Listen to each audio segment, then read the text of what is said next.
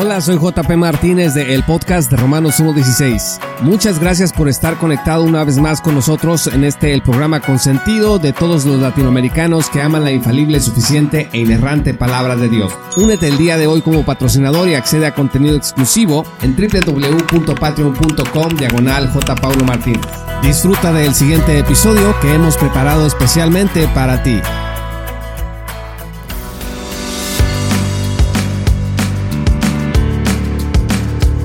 Les sorprendería saber cuántas personas hay en las iglesias que confiesan la salvación por la sola fe, por la sola gracia y solamente en Cristo y que sin embargo viven vidas nerviosas, una espiritualidad con temor, porque leen en algunos pasajes de las escrituras la posibilidad de que ese regalo de salvación que han recibido por la sola gracia de Dios pues lo puedan perder. Y uno de estos pasajes se encuentra en Apocalipsis 3, versículo 5. Fíjese lo que dice allí la escritura. El que venciere será vestido de vestiduras blancas y no borraré su nombre del libro de la vida. Y confesaré su nombre delante de mi Padre y delante de sus ángeles. Cuando estos creyentes leen pasajes como este, pues por implicación asumen que si Cristo está diciendo que al que venza no lo va a borrar, entonces quiere decir que Cristo trae en su mano un borrador gigantesco con el cual pues está nada más observando tu vida para ver si vences y así no borrarte del libro.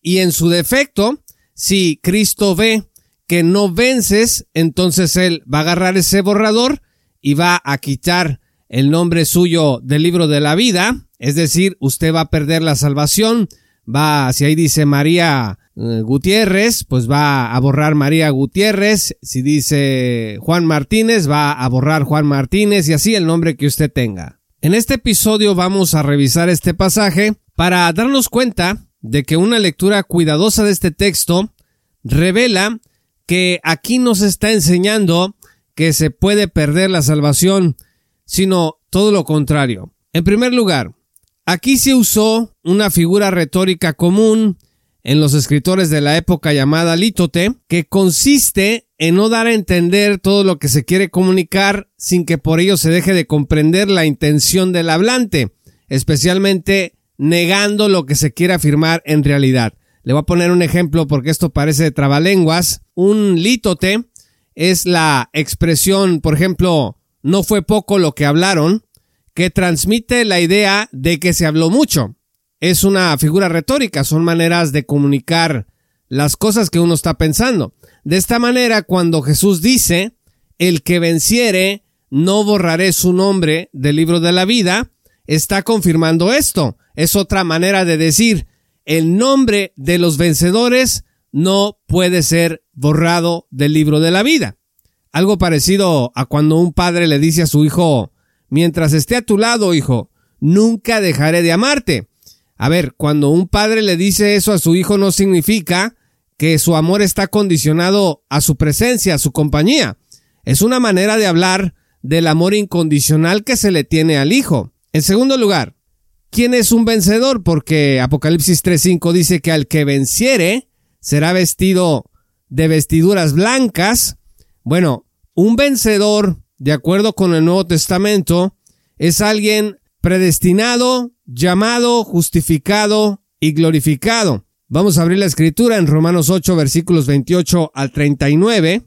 Y esta porción de las escrituras revela varias cosas importantes acerca de quién es un vencedor. Dice que, y sabemos que a los que aman a Dios todas las cosas cooperan para bien, esto es, para los que son, escuche, llamados conforme a su propósito, porque a los que de antemano conoció, también los predestinó a ser hechos conforme a la imagen de su Hijo, para que Él sea el primogénito entre muchos hermanos. Dice a los que predestinó, a esos también llamó, a los que llamó, a esos también justificó, a los que justificó, a esos también glorificó. Así que una persona vencedora, de acuerdo con esto, es una persona por la cual Dios entregó a su Hijo Jesucristo. Romanos 8, versículo 31 dice entonces, ¿Qué diremos a esto? Si Dios está con nosotros, ¿quién estará contra nosotros? El que no negó ni a su propio Hijo, sino que lo entregó por todos nosotros, ¿cómo no nos dará también junto con él todas las cosas? Un vencedor también es alguien que no puede ser acusado delante de Dios porque ha sido justificado. El versículo 33 dice, ¿quién acusará a los escogidos de Dios? Dios es el que justifica.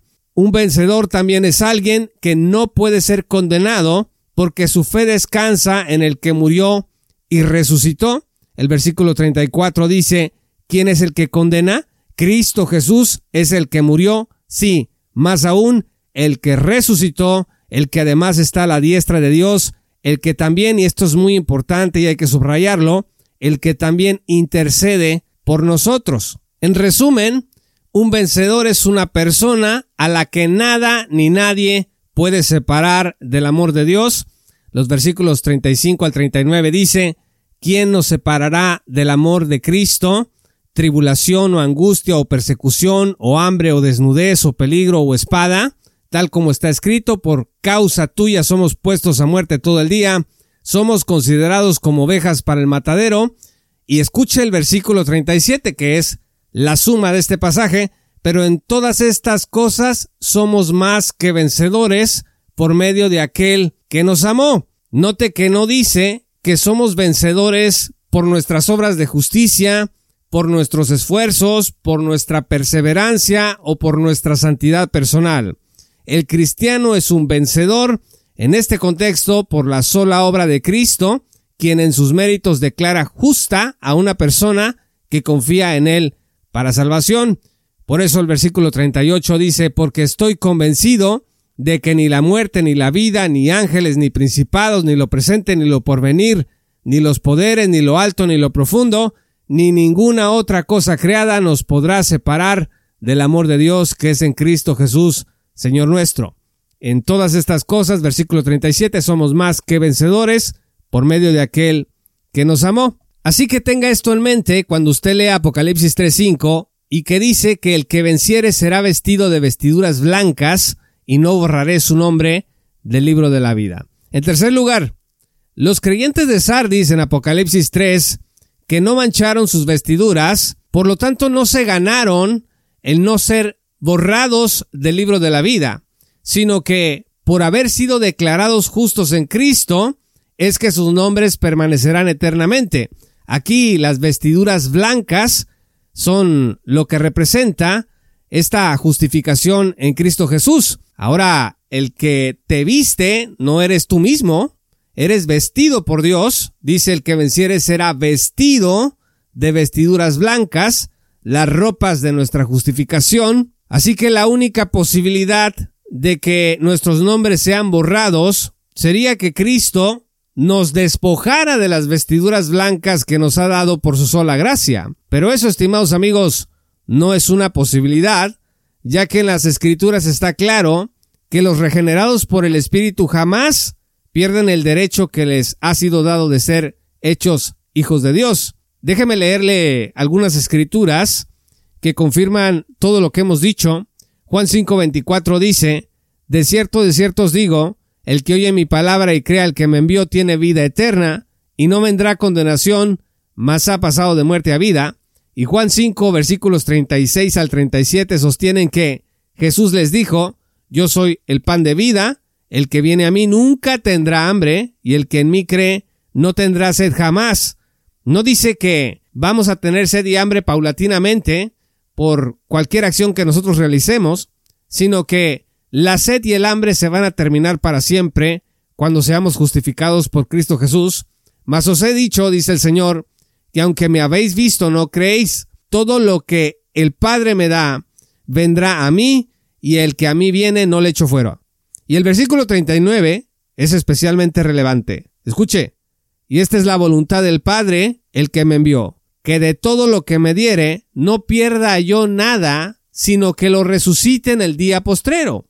Así que, amigos, Cristo no puede borrar aquello que él mismo le ha asegurado a su Padre que no va a perder de ninguna manera. El Padre mismo es el que le da ovejas a Cristo para que no pierda ninguna. Así que la sola idea de que Cristo es capaz de perder algo que el Padre le ha dado, pues no tiene ningún sentido a la luz de esta revelación. Sería insensato pensar semejante posibilidad. Y Juan 10 versículos 28 al 29 resumen esto.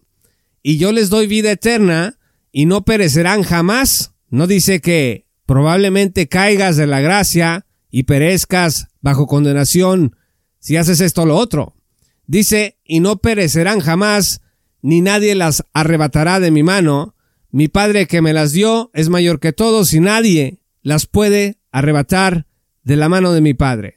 Así que Cristo nos salva eternamente, nos guardará, ha hecho la promesa al Padre de que no va a perder a ninguno de sus discípulos redimidos y que nunca vamos a perecer si tenemos fe en Él. En cuarto y último lugar, todo esto significa que aislar Apocalipsis 3.5 del hilo conductor de la escritura respecto del tema central de la certeza y seguridad de la salvación es un error hermenéutico importante.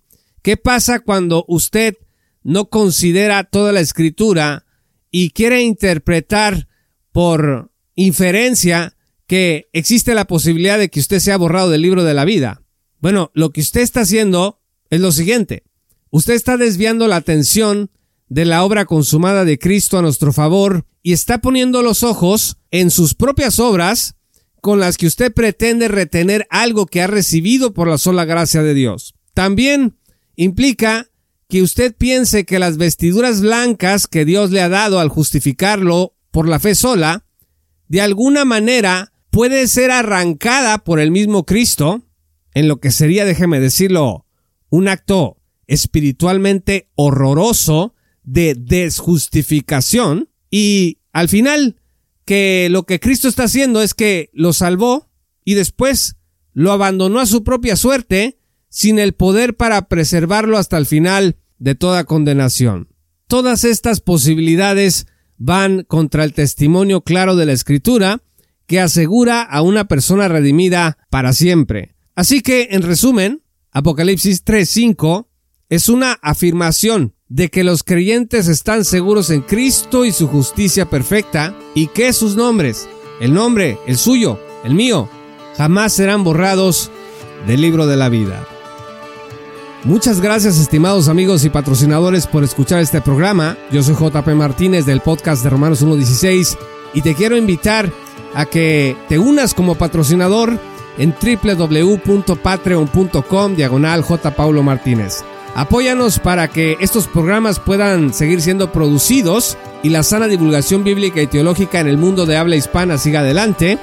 Gracias al apoyo generoso de nuestros patrocinadores podemos seguir adelante y estos materiales siguen impactando la vida de muchas personas que nos escriben seguido, como José, un amable escucha de nuestro programa que escribió muchas gracias por cada podcast y los comentarios relacionados que explican de manera equilibrada nuestro santo evangelio. Muchas gracias, los esperamos en nuestra comunidad de patrocinadores en www.patreon.com diagonal J. Paulo Martínez. Gracias por escuchar este episodio y que el Señor los bendiga hasta que volvamos a encontrarnos. Esto fue Romanos 1.16 con Juan Paulo Martínez Menchaca. Únete como patrocinador y apoya la sana divulgación bíblica y teológica en América Latina.